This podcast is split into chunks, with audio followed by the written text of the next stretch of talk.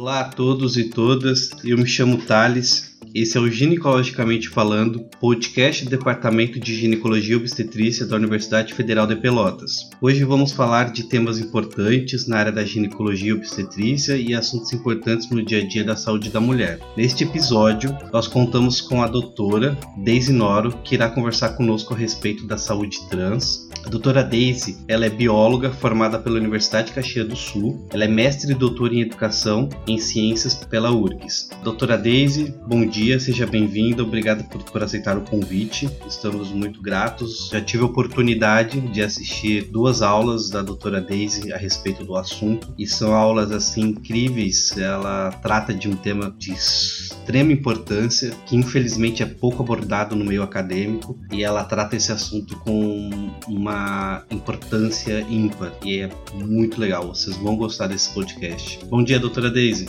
Bom dia, Thales. Bom dia a todos e a todas todas. É um prazer para mim receber esse convite e poder colaborar de alguma forma com alguns conceitos que ficam tão ocultos no meio tanto acadêmico quanto social. Muito obrigada mesmo. Então tá, doutora Deise. É, vamos começar com as perguntas. Primeira pergunta que eu vou fazer à senhora seria o porquê que as mulheres lésbicas e os homens trans buscam menos atendimento ginecológico? Uh, isso é um motivo de questionamento, uh, eu imagino que deveria acontecer no meio dos ginecologistas. E a gente percebe que isso não acontece. Se nós temos dados que menos da metade das mulheres buscam atendimento em saúde quando elas são, agora falando especificamente de mulheres lésbicas, que a busca é maior do que de homens trans, eu imagino que esse meio já deveria estar se preocupando com dar formação e trabalhar a temática há muito tempo. Eu participo de muitos trabalhos na área da educação e nós precisamos de muito apoio da área médica e nós não obtivemos. Pensando nisso, é fácil de olhar os dados e entender que o motivo que leva essas pessoas a não buscarem atendimento é justamente a falta de conhecimento, a falta de acolhimento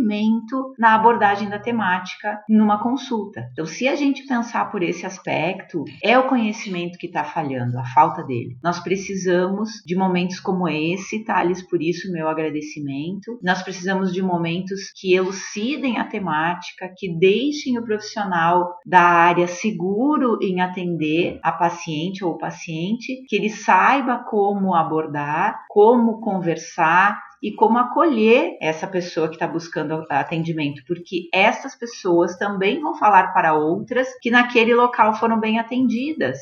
E muitas vezes a gente sabe que as mulheres, independente da sua sexualidade, já têm uma resistência a buscar o serviço de saúde e isso precisa ser disseminado. Nós precisamos que esses índices aumentem. E quando a gente tem uh, esse indicador de que nós temos menos busca das mulheres lésbicas e dos homens trans, muito bem, vamos organizar atividades focadas em fazer a melhoria do acolhimento dessas pessoas, porque eles também precisam muito, como todas as outras pessoas, desse atendimento. Certo, doutora Deise. A senhora falou em atendimento, a senhora falou mais de três vezes em atendimento. E nós vemos que esse público tem uma dificuldade no atendimento ginecológico. Aí eu vou lhe fazer uma pergunta. Por que os ginecologistas evitam aprofundamento aprofundamento na temática gênero e sexualidade quando atendem pacientes não heterossexuais? Do que eu tenho percebido, existe uma falta de conhecimento muito grande dos profissionais. E como a gente sabe, em geral, o profissional médico como um todo, ele é visto pela sociedade como alguém que detém um conhecimento em todas as áreas. E nós precisamos olhar para essa fragilidade acadêmica do profissional da medicina que não conseguiu chegar no entendimento disso. A formação acadêmica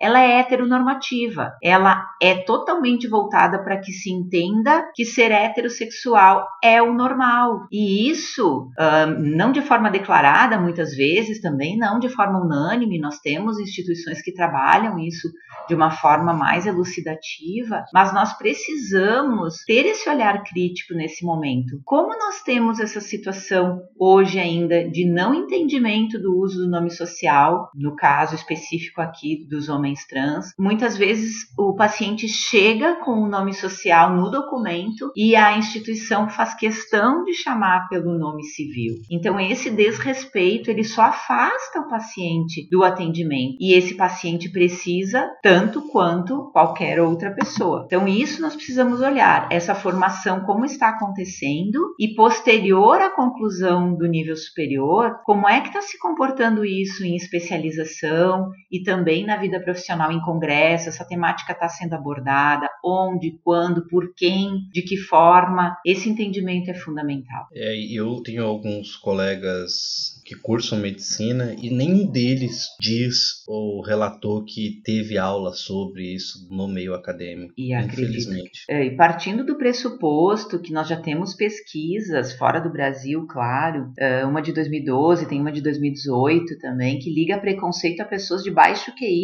Tem uma outra que fala que pessoas homofóbicas são menos inteligentes. É inadmissível nós termos no século XXI um desconhecimento dos profissionais da área da saúde na temática. Nós precisamos que isso aconteça. Por isso, Thales, eu me preocupo tanto e você percebe que, assim, a qualquer chamado eu me coloco à disposição, porque eu sofri muito durante um tempo quando nós conseguimos uh, tornar isso uh, passível de discussão na área da educação e, ao mesmo tempo, sofrendo inúmeras represálias. Como eu disse antes, nós esperamos o profissional da saúde que ele tenha um entendimento sobre essa temática. Só que isso não está acontecendo. Então, nós precisamos sim ocupar todos os espaços possíveis e tornar esse conceito que é orientação sexual, que é identidade de gênero, que é expressão de gênero, que diferença isso faz no vocabulário de um profissional que sabe como acolher. Porque eu também, outra palavra que além de atendimento eu falo muito é acolhimento, porque a pessoa que chega, independente da sua orientação sexual, da sua identidade de gênero, o que ela espera é que seja bem recebida. E ela não pode ser recebida com olhares censuradores. Isso qualquer situação, seja uma menina jovem que tenha engravidado, isso não estou nem me referindo especificamente a mulheres lésbicas e homens trans. Em qualquer sensação, a gente precisa ter isso, né? Toda pessoa que chega, ela precisa ser acolhida. E essas pessoas que são sofrem tanto socialmente, quando elas conseguem chegar no atendimento de saúde, tudo que elas menos esperam é já na recepção não ser recebida pelo seu nome social. E mesmo que ela não tenha um nome social, se eu estou vendo um homem na minha frente, eu vou me reportar sempre com o artigo o e com o pronome reto ele. Então é muito fácil as pessoas dizem, ah, mas eu não consigo. Não, é muito mais fácil. Você só está falando do fenótipo, digamos assim, de uma forma agora tentando tornar mais leve, né? É, nós precisamos que as pessoas sejam respeitadas, que elas sejam reconhecidas na sua identidade de gênero e na sua expressão de gênero. É, nessa questão de respeito, ela é fundamental em todos os aspectos da saúde e da sociedade num todo, né, doutora Deise? Sem dúvida nenhuma. Falando em respeito, vou lhe perguntar como dar a devida atenção a pacientes lésbicas e homens trans. Em primeiro lugar, é muito difícil que a pessoa que não, o profissional da saúde que não domine os conceitos básicos. Não precisa ser um entendedor da área, mas precisa dominar os conceitos básicos. Eu preciso distinguir o que é orientação sexual, por exemplo, na sigla LGBTIQ+. Ah, mas eu não consigo me, me reportar isso sem saber o conceito, saber o que é. Não. Ah, nós precisamos compreender o que é básico para poder entender a situação. Nós temos ali LGB, lésbicas, gays e bissexuais, dizem respeito à orientação sexual de uma pessoa. Quando a gente vai falar do T, travestis, transexuais, transgêneros, nós estamos falando da identidade de gênero de uma pessoa. Quando nós falamos do I, intersexual, nós falamos de sexo biológico. E eu percebo, Thales, que isso que seria considerado como básico não é, não está claro para a maioria, eu vou me atrever a falar assim, dos profissionais da área. Então, isso é necessário para se dar a devida atenção. Eu preciso saber que paciente eu tenho. Quando a pessoa se sentir à vontade na minha recepção, de bom dia, de boa tarde, de seja bem-vinda, e que a gente vai começar a conversar, essa pessoa se sente bem-vinda, ela abre a sua vida sexual para dizer como é que ela se comporta com seu parceiro ou com sua parceira, eu preciso ter essa neutralidade, esse, esse olhar amoroso dessa pessoa que está na minha frente, para que eu possa escutar dela como é que é a vida sexual dela, para que eu possa orientar que mesmo que ela não tenha uh, penetração de um órgão genital, que os objetos que estão sendo utilizados também precisam de higienização. Seria importante, conforme a situação, que se use preservativo nos, nos objetos. Esse tipo de diálogo franco a gente só tem com uma pessoa que dá esse olhar amoroso, que dá esse olhar de entendimento. Se o profissional tem uma postura heteronormativa, que se percebe hum, um olhar condenatório, mas que, que essa pessoa, a pessoa não vai se abrir. Então, o objetivo do profissional também não é atingido quando ele não consegue orientar para prevenção de IST, não consegue orientar para qualquer outra forma do relacionamento que poderia ser abrangente e talvez essa pessoa nem volte. E aí eu estou falando das mulheres lésbicas, mas no caso da, do homem trans é desde a recepção no, na instituição de saúde. Se ela tem nome social, se ela não tem, como é que ela é recebida? Porque é muito complicado você ter toda uma expressão de gênero masculina e a pessoa insistir em se reportar você pelo seu sexo biológico. Você não está vendo o sexo biológico dessa pessoa. Então se reporte ao que você está enxergando. Me parece, talvez eu seja ingênua nisso, mas me parece muito mais fácil do que querer imaginar qual é o sexo biológico da pessoa antes de eu atender ela. Tem toda razão, doutora Deise. Eu fico pensando nas questões assim e me vem uma questão que eu li num texto falando sobre o adoecimento mental dessa população, que a questão de identidade ela não é uma condição psiquiátrica, mas a transfobia que essas pessoas sofrem é enorme. Então, é, é, gera ali um estresse um mental nessa população. Sim. É, infelizmente, nós temos aí um índice altíssimo, pensando de cima para baixo, no caso de gravidade, primeiro de suicídios, pensando em suicídios, pensando em transtorno de ansiedade, pensando em síndrome do pânico, em todos os agravantes que essa situação pode levar. E quando a gente entende, por exemplo, no DSM, a gente vai ter essa situação da disforia, ela vai acontecer quando a pessoa não se entende, ela não consegue aceitar a não aceitação do outro. Não é que ela não se entenda e ela não se aceite, mas muitas vezes ela não consegue é, lidar com a não aceitação do outro. E isso leva a alguns transtornos mais sérios. E ela também ficar nessa dúvida toda de não se entender porque não é aceita. Então, isso a gente precisa olhar. Nós precisamos que esse entendimento passe pelos profissionais da saúde de o que é, de como é. Você sabe, Thales, que uh, no, durante o meu mestrado, a minha dissertação, ela era focada na educação, nos planos de educação, no porquê deu aquele tumulto todo em relação relação ao respeitando a orientação sexual e identidade de gênero que nós tínhamos numa proposição do Plano Nacional de Educação e, e depois nos planos estaduais e municipais e que isso gerou um absurdo, porque as pessoas conseguiram desvirtuar essa discussão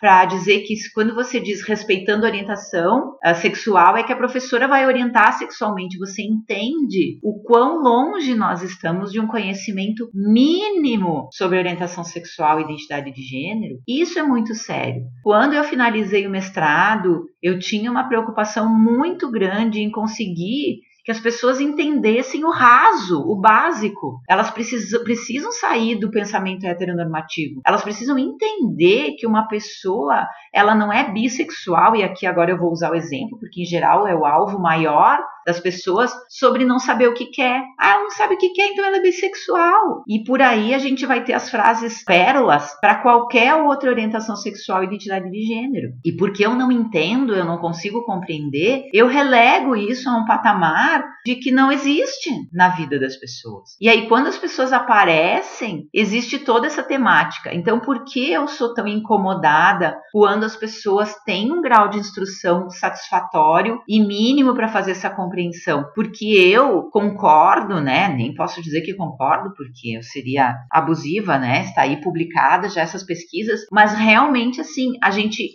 não consegue entender como os profissionais da saúde uh, podem partir para esse patamar de pessoas que têm, serem olhadas como pessoas que têm um QI baixo, como pessoas menos inteligentes, porque é isso que nos países mais desenvolvidos se entende, que as pessoas que não conseguem compreender todas as outras possibilidades não heterossexual não a heterossexual, todas as outras possibilidades, como sendo perfeitamente esperadas. Isto pode acontecer. Então, nós precisamos melhorar o conhecimento. Ah, que espetáculo, doutora Deise. Com certeza teremos outros convites para a senhora abordar esse tema, porque a senhora fala com muita propriedade dele, com muita razão na fala da senhora. Por agora, eu não tenho mais nenhuma pergunta. Eu gostaria de saber se a senhora teria alguma mensagem para deixar a respeito do tema, dessa importância. Sim, Thales, eu acho que a mensagem que nós precisamos deixar é que cada pessoa olhe para si mesma. Se ela conseguir se entender perfeitamente na sua orientação sexual, na sua identidade de gênero, na sua expressão de gênero e se sentir bem com tudo isso, que ela possa olhar daí para o outro e com esse olhar